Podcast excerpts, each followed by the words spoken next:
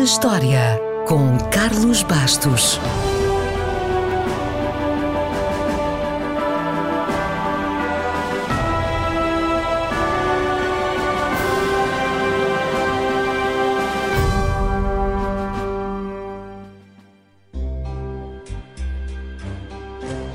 Sherlock Holmes, pelo seu brilhantismo e capacidade de dedução, despertou a admiração e o interesse de milhões de leitores e despertou também o detetive que há em nós. Desde muito cedo que teve direito a clubes de fãs e um dos mais exclusivos foi fundado nos Estados Unidos em 1934. Ora, foi precisamente a 19 de maio que esse clube lançou um desafio numa revista para angariar sócios. Basicamente, quem conseguisse resolver as palavras cruzadas provava o seu valor intelectual e era aceito como membro. O clube tem um nome curioso que pode ser traduzido de forma livre por os patifes de Baker Street. Estes pequenos patifes são as crianças de rua que aparecem em algumas histórias e que são pagas por Sherlock Holmes para recolher informações. A sociedade literária Os Patifes de Baker Street ainda existe e dedica-se ao estudo de Sherlock, do Dr. Watson de Sir Arthur Conan Doyle e também do mundo vitoriano. Curiosamente, Sherlock Holmes esteve para se chamar Sherrinford, mas Conan Doyle alterou para Sherlock, possivelmente por causa de um jogador de cricket. Escusado será dizer que Conan Doyle não só era fã de cricket, como era bom jogador. Já agora, o Dr. Watson esteve para se chamar Dr.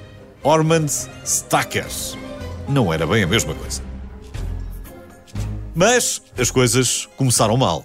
A primeira história, Um Estudo em Vermelho, foi um fracasso. Conan Doyle tinha 27 anos e escreveu-a em apenas 3 semanas. Foi publicada no Almanac de Natal de Culinária e Administração do Lar. Felizmente, foi convencido a escrever uma segunda história durante um jantar com o editor e com Oscar Wilde. O editor devia ser, de facto, muito persuasivo, porque também convenceu Oscar Wilde a escrever um romance para a sua revista. O único romance que escreveu, aliás, um grande romance, o retrato de Dorian Gray.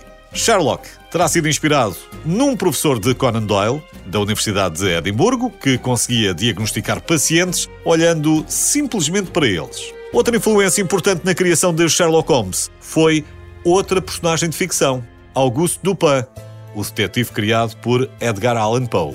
Segundo o IMDb, Sherlock Holmes apareceu em 226 filmes, muitas séries e foi interpretado por dezenas de atores, o que faz dele a personagem fictícia mais filmada de sempre. Isto se estivermos a falar de uma personagem completamente humana. Ou seja, se incluirmos não humanos ou humanos parciais, vá, Drácula aparece em mais filmes. 239, para ser preciso. Ainda assim, Holmes ganha o prémio de ter aparecido primeiro, logo em 1900. Esta curta-metragem foi também o primeiro policial do cinema. E por causa dos filmes, foi criado o mito de que Holmes diz elementar, meu caro Watson. Na verdade, nas histórias originais, não diz. Diz elementar, sim senhor. Diz meu caro Watson em vários momentos, mas nunca diz as duas coisas juntas.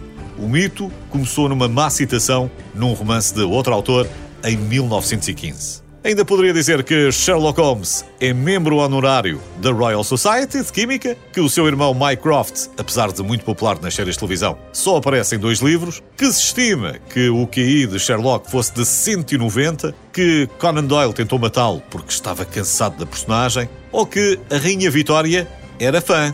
Mas não há tempo para mais. No entanto, pode sempre inscrever-se na Sociedade Literária Os Patifes de Baker Street, se conseguir passar nas provas.